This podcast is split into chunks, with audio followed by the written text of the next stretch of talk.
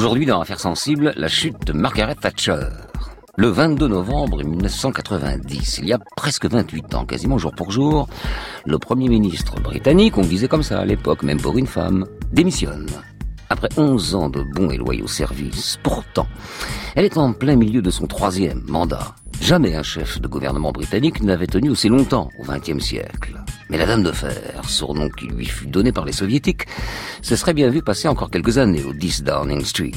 Oui, mais c'était sans compter sur ce qui allait se dérouler. Une révolution de palais en quatre temps et une succession d'erreurs commises par Margaret Thatcher elle-même. D'abord, ses positions eurosceptiques, de plus en plus critiquées par ses propres amis conservateurs, et puis son acharnement à vouloir imposer des mesures impopulaires comme la poll tax, un impôt local. Mais elle est aussi victime de son arrogance, de son style d'elle-même en fait, et puis de l'usure de pouvoir et de l'ambition de jeune loup dans son camp. Alors tous les ingrédients d'un renversement de madame sont réunis et la voilà qui finit clouée au pilori sur la place publique. Notre invité aujourd'hui, Jean-Marc Four, directeur de l'information internationale à Radio France, ancien reporter et correspondant à Londres pour France Inter et pour Radio France. Affaires sensibles, une émission de France Inter en partenariat avec l'INA, préparée aujourd'hui par Héloïse Davio, coordination Christophe Barrère, réalisation Jérôme Boulet. Fabrice Drouel, Affaires sensibles sur France Inter.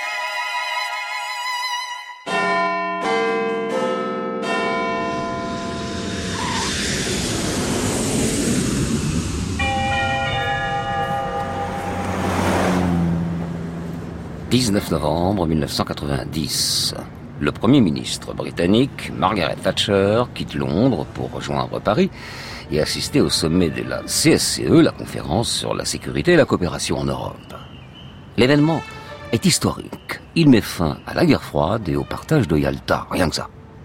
Dans la salle des conférences de l'avenue Kléber, la dirigeante britannique retrouve ses homologues François Mitterrand, George Bush, Mikhail Gorbatchev, cela devrait être un jour de gloire. Pourtant, sur les tapis rouges, la Dame de Fer n'a pas toute sa superbe. Entre deux sourires forcés, elle a l'air pensif. Et si dans quelques jours elle perdait son poste? Non, c'est impossible. En tout cas, elle refuse d'y croire. Elle est Margaret Thatcher. Elle est indéboulonnable, indispensable à la Grande-Bretagne. Personne ne peut mieux gouverner ce pays qu'elle.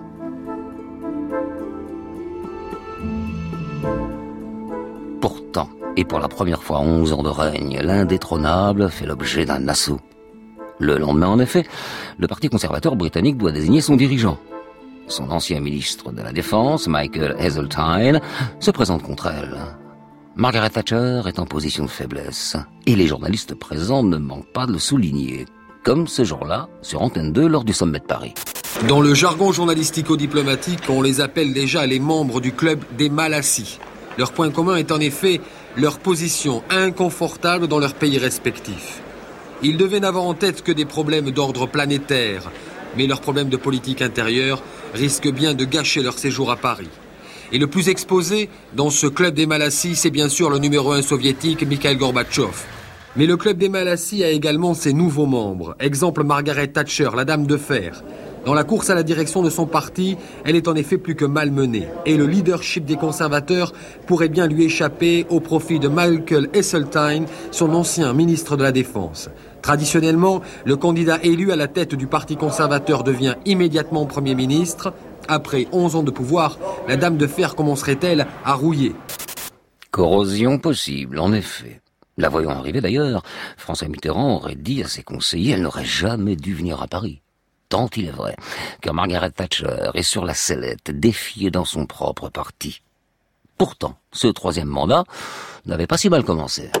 Margaret Thatcher, 10 ans de pouvoir, c'est en effet le 4 mai 79 que Maggie devenait Premier ministre. C'est presque un record de longévité politique en Grande-Bretagne. Quoi qu'il arrive, Madame Thatcher aura marqué l'évolution de son pays par son autorité. Ça, c'est Margaret Thatcher. Du caractère, de l'énergie, du courage. Avec elle, la Grande-Bretagne a une voix, on l'entend, on l'écoute. C'est vraiment le meilleur homme du pays. Je suis convaincu que les Britanniques n'aiment pas Madame Thatcher, de même qu'elle n'aime pas les Britanniques. On la déçoit toujours.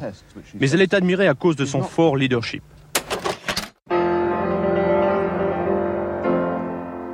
Le 4 mai 1989, Mrs. Thatcher fête ses 10 ans de pouvoir et semble rester envers contre tout le capitaine du navire de Grande-Bretagne.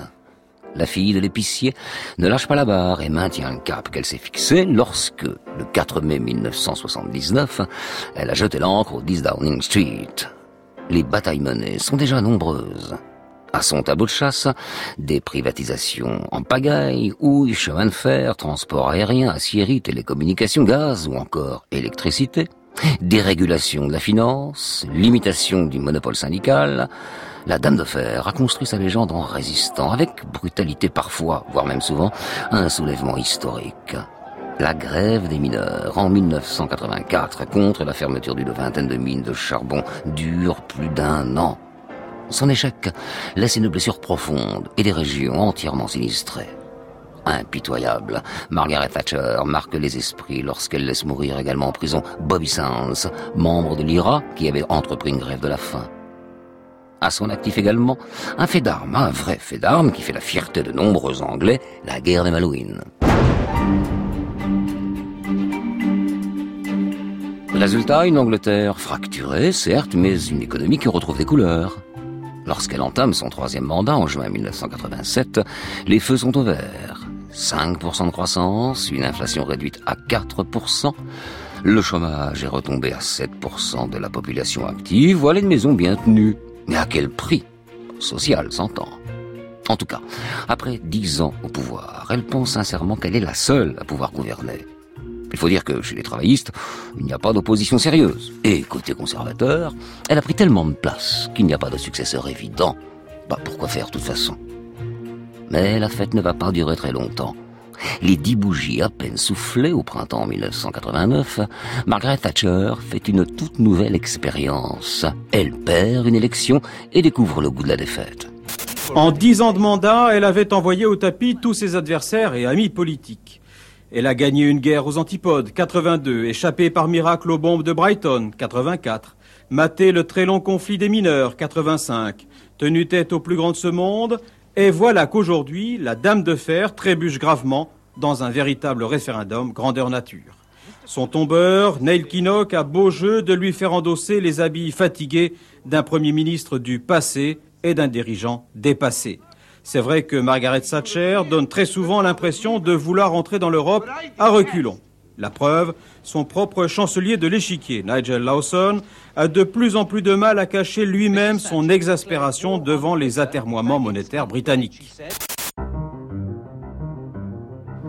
Ce 19 juin 1989, Margaret Thatcher subit un camouflet aux élections européennes. Bon, rien de dramatique, pense-t-elle, après tout. Ce n'est que l'Europe, oui. Mais les travaillistes récoltent 39% des voix contre 33% pour les conservateurs. Champagne au siège du Labour. Pour les travaillistes, le Premier ministre paie son arrogance à l'égard de l'Union européenne et de ses ministres. Eurosceptique jusqu'au bout des ongles, la Dame de Fer refuse en effet depuis plusieurs années d'adhérer au système monétaire européen, le SME, et contre l'avis de son ministre des Finances, Nigel Lawson. Pourtant, cette coopération entre États de l'Union européenne en matière de taux de change doit permettre d'assurer une stabilité monétaire dans toute l'Union. C'est une protection. Une marche forcée, surtout vers la monnaie unique pour Thatcher, inconcevable.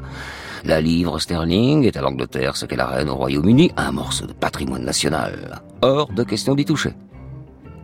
Dans le document qui va suivre, Michel Rocard, le Premier ministre français à l'époque, commente avec humour le scepticisme de son homologue britannique après un entretien à Londres quelques mois plus tôt. C'était le 9 février 1989. Je crois qu'elle entendait bien rendre public ce qu'elle voulait dire. Je lui ai dit, mais madame, euh, madame le Premier ministre, nous sommes en train de nous engager dans un processus euh, de convergence.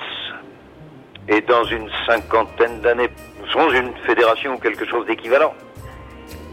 Et la réponse fantastiquement positive a été mais non, dans mille ans. Ce qui voulait dire que la vie n'était pas négative. Nous ne divergeons que sur la durée. Comme je ne peux conceptuellement m'intéresser qu'au commencement du processus, peu m'importe la fin dès l'instant que même dans mille ans, c'est bien le sens, nous ferons avec. France et Grande-Bretagne toujours côte à côte. Michel Rocard préfère en rire. Mais à Londres, la croisade de Margaret Thatcher contre le SME commence à faire grincer quelques dents. Car l'économie du pays se porte mal maintenant. La livre est au plus bas et l'inflation fait une remontée inquiétante à 8,3% du jamais vu depuis 7 ans. La faute au refus de Margaret Thatcher de faire entrer la monnaie britannique dans le système monétaire européen, disent les spécialistes de la City. Nigel Lawson, le chancelier de l'échiquier, ne désespère pas pour autant de faire entendre raison à sa patronne. Pour préparer une adhésion en douceur, il a depuis le début de l'année 88 cherché à aligner la livre sur le marque allemand à grands coups d'intervention sur les marchés. Au début, Margaret Thatcher laisse faire. Mais plus l'économie dérape, plus elle remet en cause les solutions de Lawson. En octobre 89, elle fait revenir au 10 Downing Street un conseiller économique, Sir Alan Walters, parti enseigner à Washington. Ce professeur d'économie ultra-libéral est comme elle farouchement opposé à l'entrée dans le SME. Colère noire de Nigel Lawson. La manœuvre est une menace directe pour sa politique.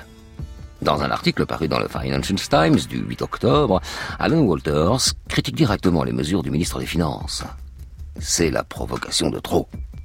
Le 26 octobre, il se présente sans rendez-vous au 10 Downing Street et à 9h précises, il demande audience au Premier ministre. C'est Walters ou lui, que les choses soient claires. Or, Margaret Thatcher ne prend pas son chancelier de l'échiquier au sérieux. Ah bon? Eh bien, c'est comme ça. C'est comme ça? Eh bien, je m'en vais. À 17h30, coup de tonnerre. Après six ans de bons et loyaux services, Nigel Lawson démissionne. Margaret Thatcher le remplace sans enthousiasme quelques jours plus tard par un certain John Major. Mais elle est fragilisée.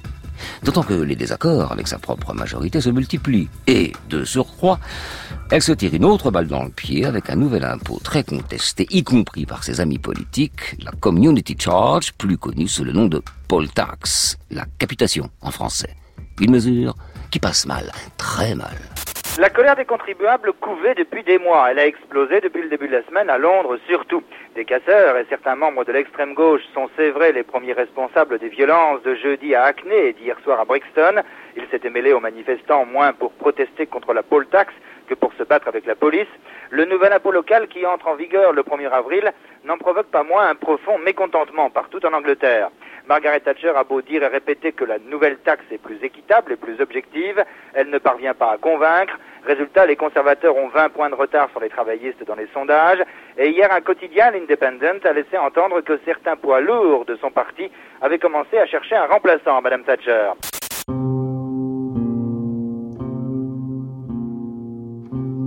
Début mars 90, Bertrand Vanier, le correspondant de France Inter à Londres, commence à faire état de la rébellion qui monte dans l'opinion publique anglaise contre cette poll tax.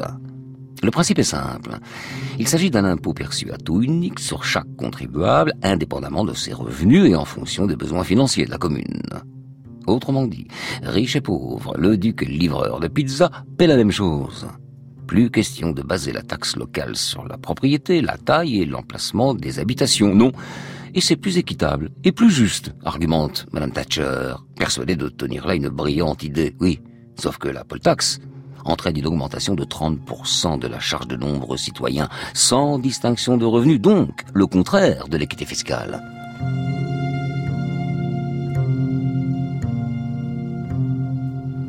D'ailleurs, même chez les conservateurs, la mesure divise. Lors de son vote à la Chambre des communes, la loi ne passe qu'avec 25 voix d'avance au lieu des 101 espérées. Certains parlementaires et ministres essaient bien de raisonner la dame de fer. En séance à la Chambre des communes, le député Michael Esseltine s'insurge. La responsabilité de la poll tax sera précisément mise sur le dos du gouvernement qui a introduit cette taxe. Cet impôt sera connu comme l'impôt Tory, de droite si vous préférez. Tous des frustrés qui ne se remettent pas en cause. Ils veulent rester de simples parlementaires, commente Margaret Thatcher, qui n'écoute plus personne. Résultat, le 31 mars 1990, la colère des Anglais explose. Londres tente ce matin d'effacer les traces d'une véritable soirée d'émeute. Des dizaines de voitures calcinées en plein cœur de la capitale, des boutiques saccagées, parfois pillées à deux pas de Trafalgar Square. Le bilan est lourd, au moins 133 blessés, dont une soixantaine de policiers, 340 personnes interpellées. Ils étaient plus de 40 000 hier après-midi à manifester contre la réforme des impôts locaux. Mais très rapidement, la protestation dégénère en affrontement avec des forces de l'ordre complètement débordées. Plusieurs centaines de personnes qui tentent de défiler devant le 10 Downing Street, un immeuble incendié, et c'est tout le centre-ville qui se transforme en champ de bataille. L'Angleterre n'avait pas connu de pareilles émeutes depuis 1926. Mais rien n'y fait, la poll tax s'appliquera. Les contribuables, cela dit, n'ont pas dit leur dernier mot. Une grève du paiement des impôts s'improvise, si bien que le gouvernement est obligé de compenser le manque à gagner des collectivités locales en débloquant des fonds d'urgence. Les conservateurs sont de plus en plus inquiets. Les sondages pour les prochaines élections générales de 1991 sont très mauvais. Ils accusent un retard de 20 points sur les travaillistes. Avec Margaret Thatcher à la barre, le navire court tout droit sa perte. Alors, certains commencent à s'interroger, comme Hugh Dykes, député conservateur, au micro de France Inter le 5 avril 1990 le problème central maintenant, est-ce que, n'est-ce pas, n'importe qui, comme leader d'un parti moderne dans les pays occidentaux, est-ce qu'il y a un danger de rester trop longtemps? Je ne sais pas, parce qu'il s'agit maintenant d'une dizaine d'années que nous avons Notre-Dame de fer. Mhm. Peut-être euh, il y a un cas là-dedans pour un changement aussitôt que possible, non seulement pour des raisons évidentes comme euh, la création d'une nouvelle imposition locale qui est injustifiée. Je vous assure qu'il y aura encore un concours cet automne qui euh, s'approche maintenant pour le leadership de notre parti. Si Madame Thatcher voudrait également se présenter encore une fois, il y aura certainement un concours entre quelques candidats. La succession est ouverte inévitablement. Aïe, voilà un bien mauvais présage pour la Dame de Fer. Voir son autorité contestée lors de la prochaine désignation du leader conservateur serait bien sûr un affront. Plus grave encore serait la victoire d'un adversaire, d'autant que si Maggie, son deuxième surnom, venait à perdre la tête de sa majorité, elle perdrait du même coup son poste de Premier ministre. Et écoutez Hugh Dykes, elle ferait mieux de se méfier. Oh oui, car à chaque nouvelle erreur, elle court un peu plus à sa perte et straight on. The kind people have a wonderful dream. Margaret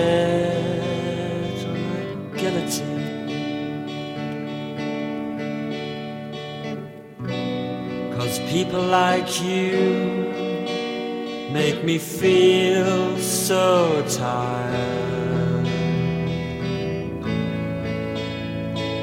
When will you die?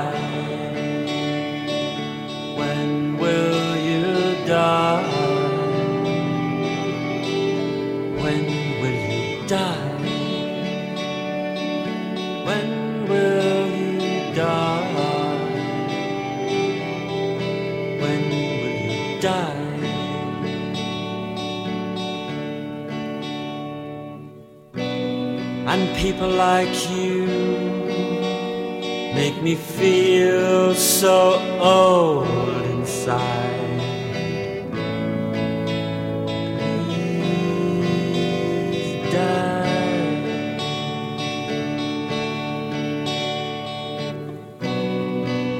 Unkind people do not shelter this dream, make it real.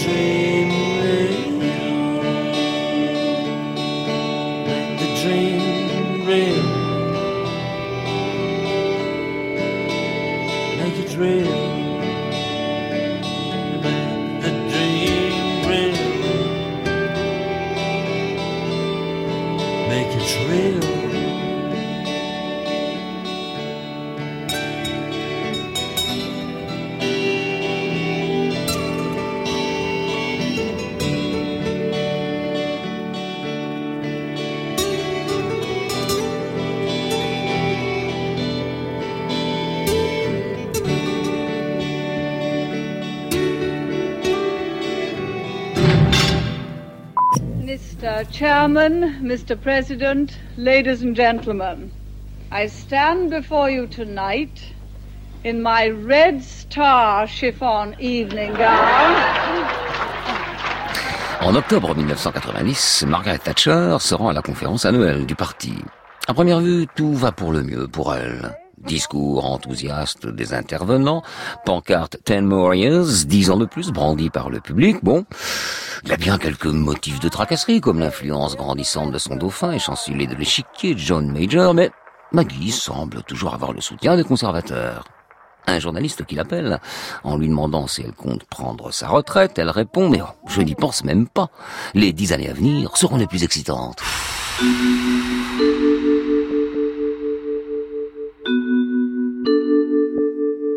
Avec ses ministres, l'autoritaire Margaret Thatcher est égale à elle-même. Un côté maîtresse d'école, parfois cruelle avec ce qu'elle méprise, comme l'infortuné Geoffrey Howe, vice-ministre en charge des relations avec le Parlement. Il est le seul rescapé du premier cabinet de 1979, fidèle parmi les fidèles. Il est pourtant la cible des humiliations de la patronne. Au dire de ses collègues, c'est bien simple. Elle lui parle comme on parle à un valet. Howe, poli, gentleman, encaisse, en silence, est encore plus agaçant. Un an plus tôt, il s'est vu retirer son poste de ministre des Affaires étrangères, troqué contre celui de vice-ministre. Un placard. Et une fois de plus, il accepte le coup dur sans rien dire. Enfin, pour le moment.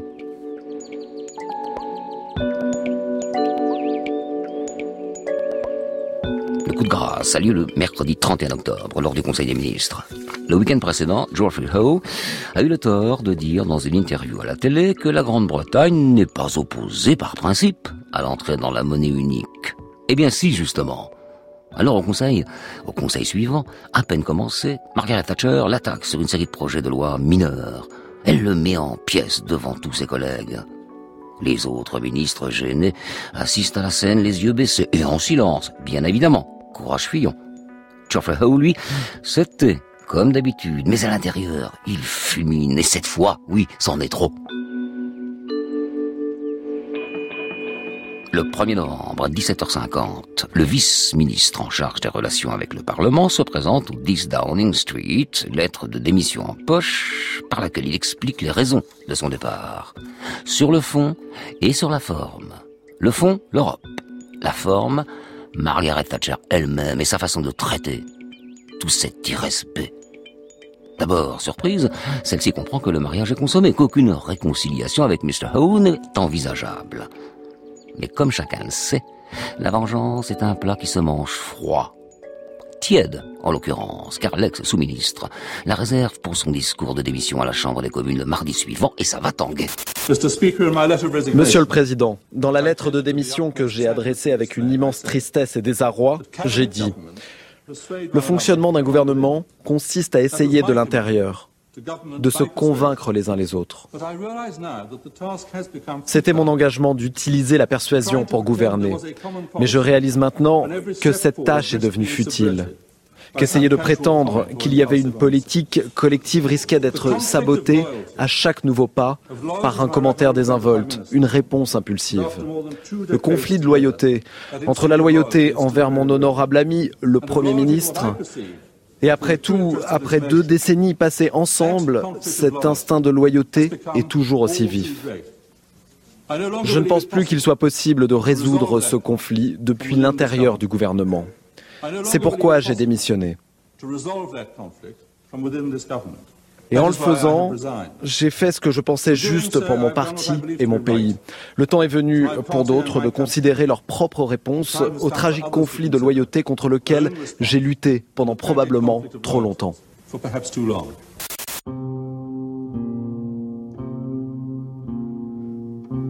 Les mots sont mesurés. Geoffrey Howe n'est pas du genre violent, on l'a vu. Mais ce sont quand même 18 minutes de réquisitoire contre Margaret Thatcher qu'il prononce. Plus encore, c'est une invitation directe à ouvrir le débat sur un éventuel changement de Premier ministre. Et il se trouve que le coup est fatal.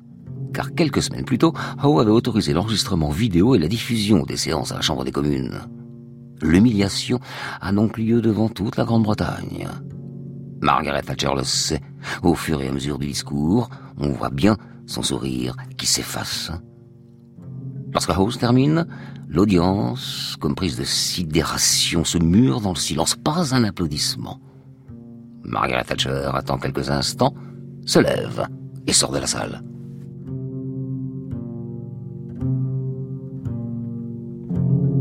Message reçu en tout cas sur les bancs de Westminster où certains députés ambitieux fourbissaient leurs armes depuis de longues semaines en attendant le moment idéal pour passer à l'attaque.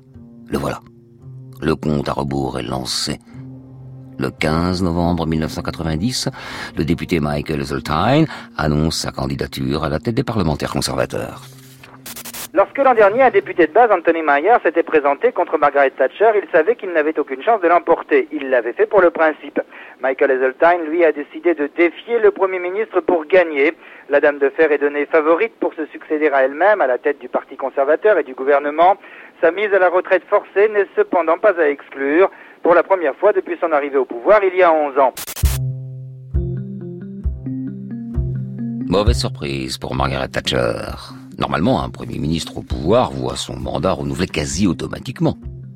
Mais en 1975, le Parti conservateur a mis en place un recours. Si deux députés s'opposent à ce renouvellement, un vote est organisé. Ce processus n'a presque jamais été utilisé jusqu'à ce que Michael Zoltine, député conservateur, s'en saisisse. Ancien ministre de la Défense de Margaret Thatcher, il avait démissionné en 1986 sur un désaccord concernant l'Europe encore et toujours. Premier ministre, Zoltine s'y voit depuis longtemps déjà. Il n'attendait plus qu'un signe pour se lancer. Ce signe, c'est donc Geoffrey Howe qui le lui a donné, sans forcément s'en rendre compte d'ailleurs. En tout cas, dès la fin de son allocution au Parlement, la décision de Zoltine est prise. Il doit saisir sa chance de déboulonner enfin la Dame de Fer. Mais fidèle à elle-même, d'une incroyable assurance, l'intéressé n'y voit qu'une péripétie, sans risque donc. Et Zoltine n'est pas un rival sérieux, voyons. Mais il a un plan de bataille efficace. Au Parlement, lui et son bras droit font le pied de grue pour convaincre les députés un à un. Allez, votez pour Zoltine. Ils vont même voir les membres du cabinet pour négocier. Les plus fidèles ministres commencent à s'alarmer, appellent 10 Downing Street pour avertir le Premier ministre mais son équipe de campagne la protège et se montre rassurante. Pour couper l'arbre sous le pied des Margaret Thatcher fait avancer le vote au 20 novembre. Pas très judicieux. À cette date, en effet, elle sera au sommet de Paris. À la veille de son départ, le 19 donc, certains ministres essaient bien de le dissuader de partir. Ils pensent qu'elle doit rester, au contraire, et faire elle aussi la tournée des parlementaires. Mais non. Non, c'est non. Et quand c'est non, c'est non. D'autant que les estimations de son équipe de campagne sont bonnes. Il crédite Margaret Thatcher de 250 voix contre 120 à son adversaire. Alors si les parlementaires sondés ont dit la vérité, euh, mais rien n'est moins sûr. Et le 20 novembre, tout le monde a les yeux rivés sur le scrutin. Étrange élection que celle-là, décidément. Aucun sondage sérieux n'a pu être effectué avant le vote. Le corps électoral est trop restreint. Aucune évaluation sortie des urnes n'a pu être établie pour définir une fourchette. La plupart des votants mentent en le disant, pour ne pas hypothéquer leur avenir. Résultat, personne ne peut sérieusement prédire l'issue du scrutin. L'unique bureau de vote a été fermé il y a quelques minutes. Le dépouillement est en cours. Le décompte des voix devrait être connu dans une demi-heure au maximum. Margaret Thatcher est favorite, mais elle sait qu'une majorité étriquée ne suffira pas à dompter la rébellion qui gronde chez les conservateurs. Pour faire taire les grognards, elle doit écraser Michael Heseltine. Il est 19h30 quand le verdict tombe. Margaret Thatcher est alors enfermée avec son équipe dans une chambre dans l'ambassade de Grande-Bretagne à Paris. Dans la pièce, l'ambiance est lourde et la tension palpable, surtout quand le téléphone sonne enfin. Peter Morrison, le directeur de campagne, décroche. Tout le monde le fixe, puis il fait un signe de la main, pouce baissé. Ça veut dire, ça veut dire que les résultats ne sont pas aussi bons qu'espérés. Il manque à Margaret Thatcher quatre petites voix pour distancer suffisamment Hazeltine et l'emporter au premier tour. Pour un premier ministre en place, ce score est un désaveu terrible. Encore sonnée et contre l'avis de ses conseillers, elle se rentre de l'ambassade et interrompt un journaliste de la BBC en plein direct pour faire une déclaration. La caméra d'antenne 2 est là également. The Prime Minister is behind you, John. Madame Thatcher, puis-je vous demander de commenter? Bonsoir. Bonsoir. Je suis très heureuse d'avoir obtenu plus de la moitié des votes des parlementaires du parti. Déçue que ce ne soit pas tout à fait assez pour gagner au premier tour et confirme que j'ai bien l'intention de concourir au second tour.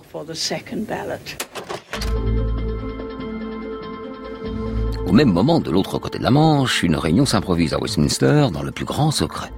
Elle rassemble de jeunes parlementaires conservateurs et un ministre, Malcolm Rifkind, tous des fidèles de Thatcher. Pourtant, ce soir-là, la discussion tourne autour d'une seule et unique question. Madame le Premier ministre doit-elle, oui ou non, continuer? La réponse est unanime. Non, son temps est révolu. Elle ferait mieux de passer la main sans même affronter un deuxième tour. Car son adversaire, Michael Heseltine, est bien décidé à aller jusqu'au bout et il le confirme lors de sa première prise de parole après les résultats. J'éprouve une énorme gratitude pour mes très nombreux collègues parlementaires qui m'ont apporté leur soutien. Les résultats que nous avons sont à une ou deux voix près conformes aux promesses de vote que j'avais reçues jusqu'à ce matin. C'est pourquoi je compte me représenter au deuxième tour.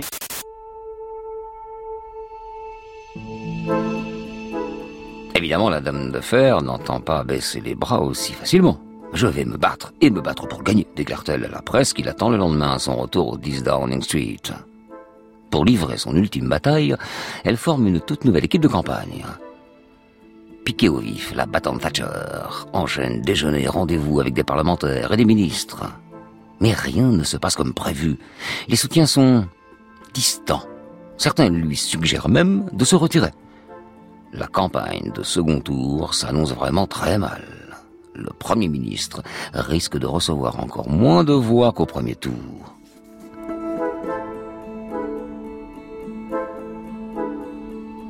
Le 21 novembre soir, elle convoque tous ses ministres un par un pour les consulter. Le tête-à-tête est-il le choix le plus judicieux pour ces rencontres? Pas sûr. Presque tous lui conseillent d'abandonner. Deux d'entre eux vont jusqu'à menacer de démissionner si elle ne se retire pas. D'abord incrédule, Margaret Thatcher réalise petit à petit que sa situation est désespérée, que le naufrage est inévitable. La preuve, les rats quittent le navire. Même John Major est en train de lui tourner le dos. Il sait qu'il a sa carte à jouer.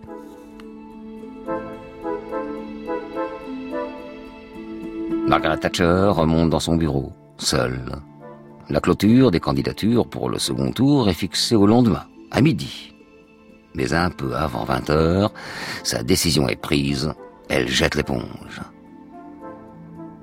À midi et demi le lendemain, sa voiture quitte le 10 Downing Street, direction Buckingham Palace, pour annoncer la nouvelle à la reine. La foule amassée dans la rue eut autant qu'elle applaudit le convoi. Quelques heures plus tard, à la Chambre des communes, Margaret Thatcher s'adresse aux parlementaires, ceux-là même qui ont eu sa peau, mais elle le fait avec beaucoup de panache. Le Premier ministre nous dirait-elle si elle a l'intention de continuer son combat contre la monnaie unique et une banque centrale indépendante après son départ? Non, elle en sera le gouverneur.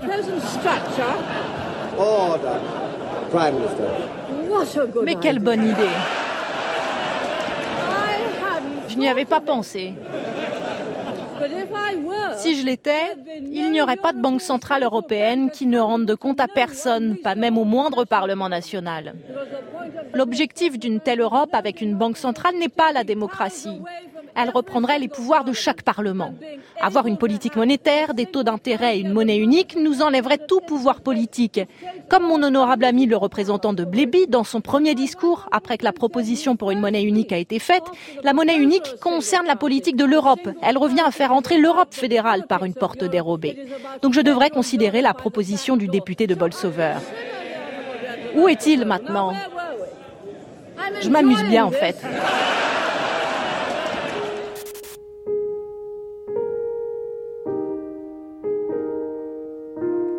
L'intervention de Margaret Thatcher surprend son auditoire.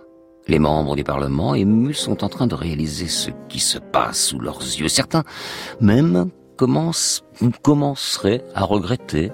Margaret Thatcher s'en va, virée après 11 ans à gouverner le Royaume-Uni d'une main de fer. Elle refuse cependant de voir son fossoyeur politique l'emporter et elle pousse de nouveaux candidats à se présenter dont John Major, qui devient Premier ministre quelques jours plus tard. Lorsque Margaret Thatcher quitte le 10 Downing Street le 28 novembre 1990, elle s'adresse les yeux humides à la foule et essuie une larme en montant dans sa voiture. La dame de fer était donc bien de chair et de sang, en un mot commençant, humaine.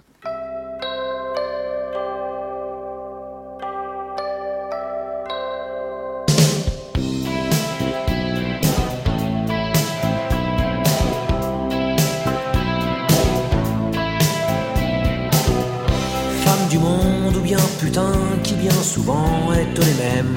Femme normale, star ou boudin, femelle en tout genre, je vous aime. Même à la dernière déconne, je veux dédier ces quelques vers issus de mon dégoût des hommes et de leur morale guerrière. Car aucune femme sur la planète sera jamais plus con que son frère, ni plus fière, ni plus malhonnête, à part peut-être Madame Thatcher. Je t'aime parce que lorsque le sport devient la guerre, y a pas de gonzesse ou si peu dans les hordes de supporters. Ces fanatiques fous furieux, abreuvés de haine et de bière, déifiant les crétins en bleu, insultant les salauds en vert. Y a pas de gonzesse ou liane, imbécile et meurtrière, y en a pas même en Grande-Bretagne, à part bien sûr Madame Thatcher.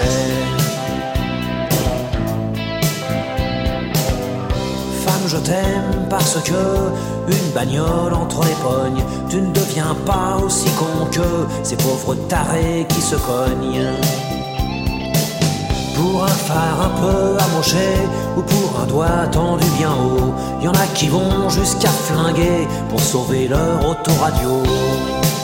Le bras d'honneur de ces cons-là, aucune femme n'est assez de guerre pour l'employer à tour de bras, à part peut-être Madame Thatcher.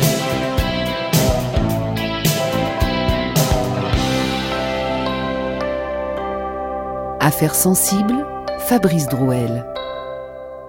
Aujourd'hui, la chute de Margaret Thatcher. Notre invité Jean-Marc Four, bonjour. Bonjour Fabrice Drouel. Jean-Marc, vous êtes directeur de l'information internationale de Radio France, ancien directeur de la rédaction de France Inter. Vous avez été correspondant à Londres euh, sous Tony Blair, je m'en souviens. Et vous étiez reporter euh, sur place lors de la chute de Margaret Thatcher. Alors, justement, puisque vous y étiez témoin privilégié, euh, quelle était l'ambiance à Londres à l'époque? L'ambiance politique et la situation économique. Souvent, elles sont liées. Hein. Oui, je dis, pour répondre sur les deux terrains, je dirais que j'ai deux souvenirs, effectivement. C'est que, euh, d'une part, les, les, gens ne sont pas surpris dans la rue. Euh, en fait, ils s'y attendaient. Euh, et, mm. et, et, pour, le, pour le grand public anglais, c'est pas tant le, le, le, complot du parti, en fait, qui est perceptible que la situation sociale. Et on, vous avez évoqué la, la, la poll tax, cet impôt local extrêmement impopulaire. Et il y avait beaucoup de gens dans, dans la société, particulièrement les, les, les gens à petits revenus, qui ne supportaient pas ce, ce projet-là. Et, et, il y avait donc beaucoup de tensions sociales. Il y avait ces émeutes, il y a eu ces émeutes à Trafalgar Square et aussi plusieurs fois à Brixton. Et donc il y avait un climat social qui, qui faisait qu'il n'y a, pas eu vraiment de surprise au fait que, que elle jette l'éponge à un moment donné. Euh, L'autre aspect qui est, qui est plus politique pour le coup et moins social, c'est que c'est que les gens sont quand vous le souvenir que j'ai, c'est que quand vous en parlez avec eux dans la rue, les gens sont divisés parce que c'est un personnage extrêmement clivant. Euh, je, je suis pas je suis pas sûr que la France ait connu personnalité aussi clivante. Euh, Nicolas Sarkozy était très clivant, mais pas autant que Margaret Thatcher. En, en Grande-Bretagne, c'est c'est soit la personne que vous adorez adorer, soit la personne que vous adorez haïr. Et donc vous pouviez avoir d'une personne à l'autre dans la rue en discutant avec les gens les deux réactions en l'espace de quelques secondes. Mmh. Et alors, est-ce qu'on peut est-ce qu'on peut parler d'usure du pouvoir, parce qu'il y a peut-être un peu d'usure du pouvoir, mais il y a surtout des éléments objectifs, politiques, Paul Tax, et Europe. Donc c'est pas vraiment l'usure du pouvoir, même après 11 ans. C'est une combinaison de plusieurs choses. Euh, c'est certain qu'il y a une usure du pouvoir euh, et une forme de condescendance. Euh, vous l'avez bien oui, expliqué d'ailleurs. Oui, hein, C'est-à-dire qu'au bout d'un moment, elle se, elle se sent tellement puissante qu'elle estime qu'elle n'a plus de compte à rendre à personne et à partir de là, elle se fait beaucoup d'ennemis. Donc c'est malgré tout lié à la permanence au pouvoir. Après, il y a, y, a, y a, aussi quelque chose qui est lié à ce qu'est le système politique britannique. Là encore, on, on, le perçoit dans ce que vous avez raconté, mais quand on est français, on le, on le comprend pas nécessairement très bien. Euh, le, le, ça n'a rien à voir avec le président de la République en France. Le président de la République en France, une fois qu'il a été élu au suffrage universel, et c'est le cas depuis 1962, je veux dire, il est tranquille pour la Chèque en blanc. C'est à peu près ça. C'est-à-dire qu'il est tranquille pour la totalité de son mandat, et puis il va user des fusibles qui s'appellent le Premier ministre. Mmh. Euh, en Grande-Bretagne, c'est très différent. Le, le, le, il y a un chef de l'État qui est la reine euh, et qui, a, qui, garantit cette stabilité-là. Et, et, en dessous, vous avez donc un Premier ministre qui en fait est le, chef de son parti. C'est un régime parlementaire. C'est un régime parlementaire parlementaire. Ce qui veut dire qu'au moment où il y a leadership contest, on entendait bien tout à l'heure, c'est-à-dire une, une concurrence pour dominer le parti, au moment où ça commence à se tendre dans le parti, le Premier ministre peut à tout instant sauter. En fait, aujourd'hui encore, je veux dire, Theresa May peut, peut sauter demain. le fait est qu'elle tient. le, le, Premier ministre, il, il, occupe, si j'ose dire, un appartement dont la propriété est à son parti. Ah, absolument. Il est, il est, il est locataire de Downing Street. C'est vraiment ça. Et, et il faut bien comprendre ça, c'est qu'à tout instant, son parti peut considérer qu'il n'est plus le bon leader. Hmm. Et si son parti, euh, qui est majoritaire en voix et donc majoritaire en siège, estime à un moment donné que ce n'est plus le bon leader, il va le virer. Et c'est exactement ça qui se passe. Hein. C'est d'ailleurs ce qui est arrivé à, Tony Blair euh, à peu près dans les mêmes circonstances euh, une douzaine d'années plus tard, où effectivement, de la, même manière, il va arriver au pouvoir et puis à un moment donné, une quinzaine d'années plus tard, plutôt, il va, il va au bout de dix ans au pouvoir, lui aussi, être contesté au sein de son parti et il va sauter parce qu'il n'a plus le soutien de son parti. Et, et ça, faut bien comprendre ça. Hein. C'est un régime, si vous voulez, la, la, vraie monarchie des deux entre la France et la Grande-Bretagne, c'est la France. Oui, c'est en France qu'elle C'est en France qu'elle est plein pouvoir quelque part mmh, donné, euh, au, au, président de la République, pas en Grande-Bretagne. C'est la même chose d'ailleurs chez nos voisins euh, espagnols, euh, italiens et, tant de pays européens. Alors, Maria Thatcher en veut à Zoltine, à son adversaire. Bon, très bien, ça la regarde. Mais pourquoi pousse-t-elle John Major, qui est quand même loin d'être le plus charismatique, qui fait quand même un petit peu bourgeoisie poussiéreuse, hein, ce monsieur. Oui, il est, c'est, vrai. C'est que, de l'apparence, pardon, je le connais pas, mais. Alors, c'est vrai qu'il n'a pas laissé dans l'histoire politique britannique la même marque que Margaret Thatcher ou que ensuite ah Tony Blair qui lui succédera en 1997. Euh, d'abord, elle, elle, elle d'abord, elle, elle supporte pas Michael Heseltine, effectivement, qui est, on le surnommait le lion, hein, je crois, avec une espèce de crinière, comme ça, une chevelure assez abondante, euh, pas la Trump, mais bon, vous voyez de genre. Et, et euh, elle, elle supporte pas ce personnage-là. Donc, euh, donc, de toute façon, je pense qu'elle elle a tout fait pour éviter que Heseltine lui succède. Ça, c'est évident. Après, elle pousse Major parce que Major est un est un fidèle poulain. Donc euh, voilà, malgré tout, il lui a été fidèle quasiment jusqu'à la fin. Et je pense que c'est pour ça qu'elle défend Major. Et puis, on peut se dire quand même dans un coin de sa tête qu'elle ne veut pas nécessairement que lui succède quelqu'un qui est autant de qui soit aussi flamboyant qu'elle. Voilà. Et c'est vrai que Major derrière ne sera pas aussi flamboyant qu'elle, même si Major a, il y a des choses à mettre à l'actif de Major. Hein. C'est vous savez c'est c'est ces mandats qui sont méconnus. Euh, par exemple, sur l'Irlande du Nord, c'est John Major qui, qui, fera avancer le processus de en Irlande du Nord, qu'elle elle avait laissé dans un sale état quand même. Ah oui, ah oui. Euh, alors, en tout cas, le départ euh, de Margaret Thatcher suscite de nombreuses réactions partout dans le monde. D'ailleurs, elle en a suscité partout dans le monde. On a entendu Renault tout à l'heure. On compte, il, parle quand même euh, d'un dirigeant étranger comme si c'était celui de, de son propre pays. Voilà, elle avait un rayonnement à la fois positif et, négatif qui était euh, vraiment important. Alors, on va écouter maintenant les propos tenus par un autre Français, Valéry Giscard d'Estaing. C'était le 22 novembre 1990. Sur Antenne 2, on lui faisait parler de Margaret Thatcher, tout simplement. Je crois que Margaret Thatcher aura été, avec euh, Winston Churchill, le plus grand ministre britannique des 50 dernières années. Le rideau tombe sur la Dame de Fer. Elle a droit, je crois, à nos applaudissements. Je souhaite que ce soit aussi l'occasion pour la Grande-Bretagne de s'engager davantage dans la construction européenne. L'Union de l'Europe, à laquelle nous travaillons, attend maintenant la contribution britannique. Voilà, Valérie Giscard d'Estaing, jolie formule, hein, le rideau tombe sur la dame de fer. moi, ce que j'entends, c'est bravo à elle, mais bon débarras pour l'Europe. Oui, mais c'est ça en fait, le vrai problème. Bah, disons qu'il y a, y a deux problèmes politiques pour Margaret Thatcher. Encore une fois, j'insiste sur l'histoire de la poll tax parce que c'est parce que hein c'est c'est un sujet majeur dans la société britannique. C'est-à-dire l'électeur britannique à l'époque, il est plus préoccupé de cette histoire de d'impôt local particulièrement injuste. Il faut quand même le dire parce que on, on paye autant si on est pauvre que si on est riche, hein, voire davantage. Euh, donc l'électeur britannique, il est préoccupé par ce sujet-là. Euh, il n'est pas tellement préoccupé par l'Europe. En revanche, le personnel politique et évidemment les autres dirigeants européens, eux, ils sont préoccupés par l'Europe. Et, et Margaret Thatcher, de fait, euh, euh est, anti-européenne pour faire pour faire court. Hein. Il y a eu ces formules célèbres, vous savez. Où Give my money back. Voilà, exactement. Ouais. C'est sommet Rambouillet d'ailleurs en présence, je crois, de Valéry Giscard d'Estaing. Vous dit rendez-moi mon argent. Bon. Euh, et avec quelque part, et c'est assez promonitoire ce que dit Valéry Giscard d'Estaing, c'est assez juste. C'est-à-dire que euh, avec le retrait de Margaret Thatcher, va s'achève un cycle euh, où la Grande-Bretagne est assez loin de l'Europe. Et, et John Major va initier un cycle qui va être beaucoup plus pro-européen, parce que Major est plus pro-européen. Donc la Grande-Bretagne va à nouveau se rapprocher de l'Europe.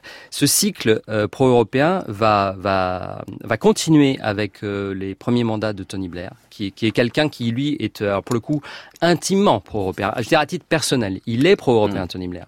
Simplement, il va rater le coche, Tony Blair, dans la phase d'après. C'est-à-dire que au début des années 2000, il a l'opportunité en 2001, 2002, 2003 de, de faire un référendum sur l'adhésion à la monnaie unique, à l'euro. Et et il va reporter, il va procrastiner une fois, deux fois, trois fois. Il va jamais faire, se décider à faire ce référendum alors que lui, intimement, il le voulait. Et là, le vent va retourner dans le sens et on va re-rentrer dans un cycle à partir du milieu des années 2000 qui conduit jusqu'au Brexit. Voilà. Hein, c'est-à-dire un nouveau cycle d'euroscepticisme qui, qui aboutit en point culminant au Brexit. Bien sûr. Et euh, elles sont vraiment puissantes, les résonances là avec le Brexit. Quand on entend, on a entendu euh, l'avant-dernière archive, je crois, voire la dernière, la dernière, parce que Margaret Thatcher s'en va, et puis elle a, elle entoure ça d'un peu d'humour, mais elle dit ah bah oui, je vais être gouverneur de la banque centrale. Enfin, voilà, on sent, on sent tout ce rejet. De mais vous avez hein, encore une fois les deux, vous avez les deux, les deux sujets qui font tomber les gouvernements en Grande-Bretagne, c'est les impôts, hein, les taxes, le sujet des impôts, ça c'est vraiment majeur, et le sujet de l'Europe, c'est un sujet extrêmement sensible pour les, les insulaires que sont les Britanniques. Et d'ailleurs, ce sujet très clivant est devenu clivant dans les autres pays de l'Europe depuis 2005, euh, notamment le débat politique, y compris en France, il passe beaucoup par l'Europe. Hein, les sceptiques et les, et les Européens. Donc les Anglais étaient finalement on avance sur nous euh, sur ce sujet. Jean-Marc, on va écouter euh, le groupe Clash, qui était l'un des plus grands groupes du monde au début des années 80, et on va comprendre peu pourquoi on les a écoutés par plaisir, mais c'est un sens politique aussi.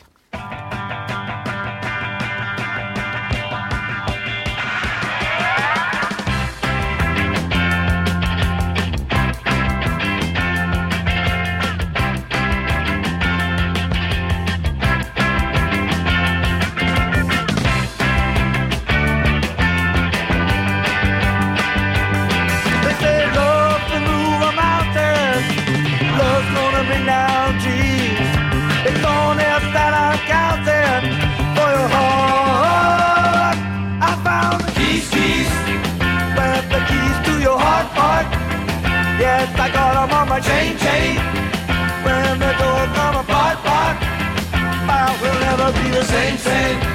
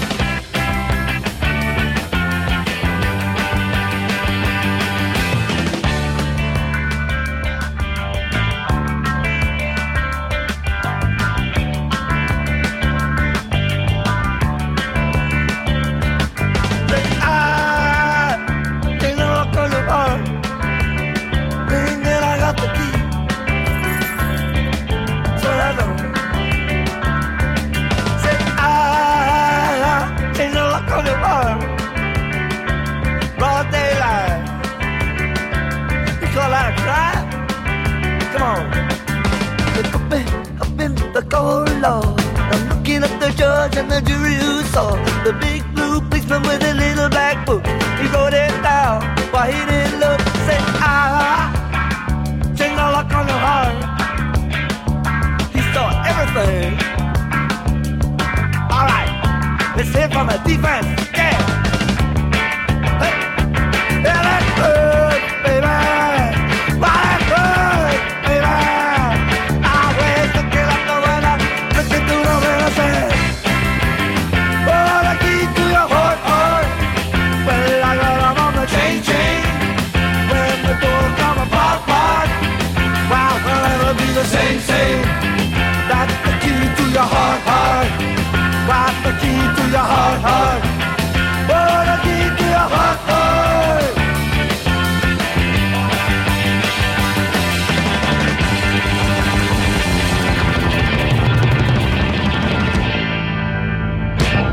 Joe Strummer sur France Inter. Joe Strummer en carrière solo, mais c'était avant le leader du groupe Clash. Et on a passé ce disque Jean-Marc Four parce que, à son corps défendant, Margaret Thatcher a créé une sorte de contre-culture, de culture de réaction à sa politique sociale brutale. Donc je pense à Clash, euh, notamment, euh, London Calling, euh, je pense à, au cinéma.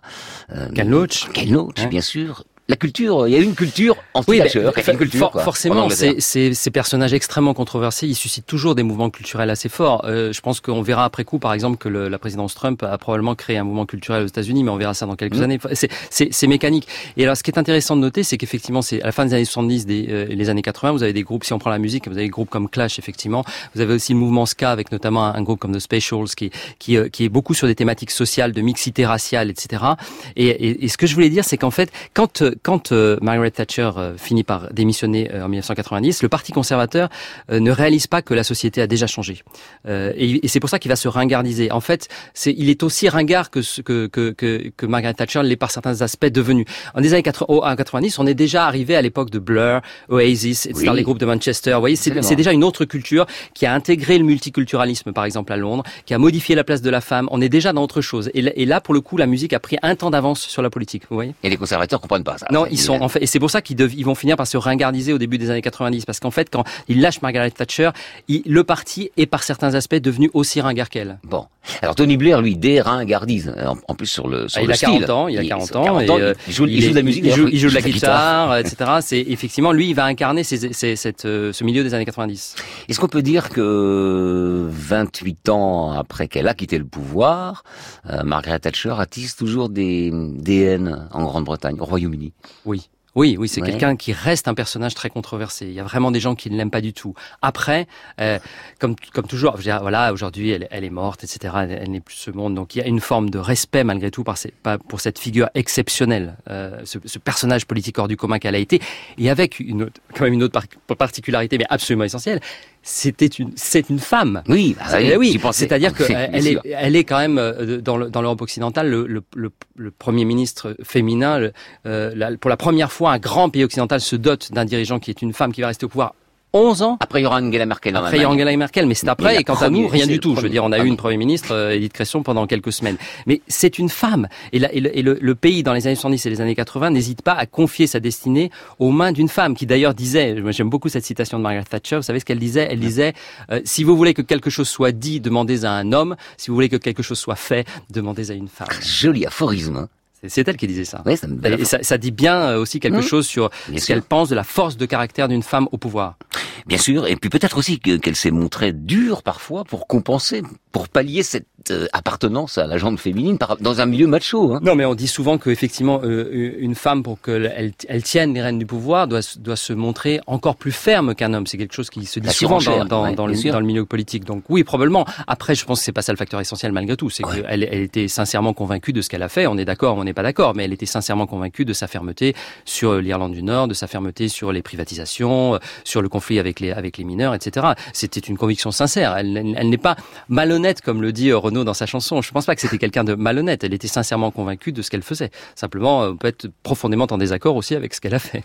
Alors, il nous restait un peu plus d'une minute pour, pour tirer le, le, bilan. Elle est quand même, euh, Margaret Thatcher, euh, avec Reagan, euh, l'artisan d'une formule qui a triomphé, c'est le libéralisme. Hein, c'est de, Chicago, selon laquelle le problème dans l'économie, c'est l'État. Tout est dit. Elle en a été un cheval de Troie en, en Europe, et c'est ce modèle-là qui a triomphé. Elle a gagné. Oui, elle a gagné. Margaret Thatcher a gagné. Oui, c'est vrai qu'elle a gagné et que et que même les, les gouvernements derrière euh, dits de gauche, comme reprenons l'exemple de, de, de, Tony Blair à la fin des années 90, au début des années 2000, en fait, euh, il, il, est quelque part une forme d'héritier de Margaret Thatcher, c'est-à-dire qu'il va jamais renvoyer le, le, balancier. Il va renationaliser un petit peu, mais il va jamais renvoyer le balancier là où il était avant dans les années 70. Et il va même s'inspirer de Margaret Thatcher sur un certain nombre de choses, par exemple les initiatives dites publiques-privées. Vous avez les cofinancements entre le entre le privé et le public, ou le fait que vous deviez emprunter, par exemple en Grande-Bretagne pour financer vos études. Enfin, ce sont des, ce sont des process du euh, étoile ciel, ciel t'aidera, c'est-à-dire débrouille-toi d'abord toi-même. Mm. Euh, et, et ça, c'est très hérité de la mentalité de Thatcher, même après avec des gouvernements plus à gauche. Est-ce que pour Theresa May, par exemple, euh, Margaret Thatcher peut être un fragment de modèle? Je dis pas un modèle complet, mais, des... mais, mais par certains aspects, euh, elle, elle, lui ressemble. Par un aspect déjà majeur, c'est sa résilience. C'est-à-dire que c'est quelqu'un qui résiste.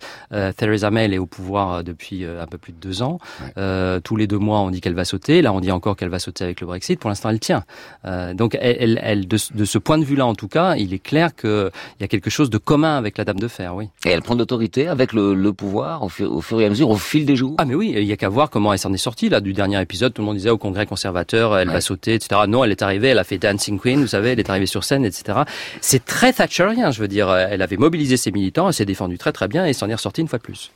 Bon, donc euh, Theresa May euh, aujourd'hui, Margaret Thatcher pendant euh, tant d'années, voilà. Donc l'Angleterre donne, c'est vrai que le, Royaume-Uni donne une, une leçon de la représentation de de son personnel politique. Ça, il n'y a pas photo avec nous. Hein. Mais vous avez bien fait d'insister là-dessus.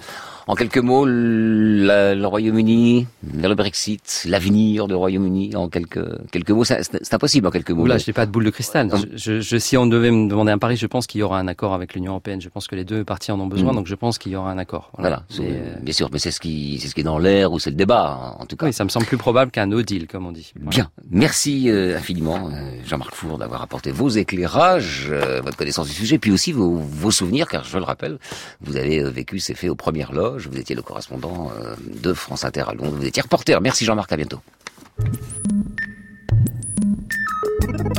C'était Affaire sensible aujourd'hui, la chute de Margaret Thatcher, une émission que vous pouvez réécouter en podcast sur franceinter.fr. Rendez-vous également sur la, la, page Affaires sensibles pour toute information complémentaire à notre émission, livres, références et vos commentaires si ça vous dit. Merci à Philippe Duclos qui était à la technique aujourd'hui.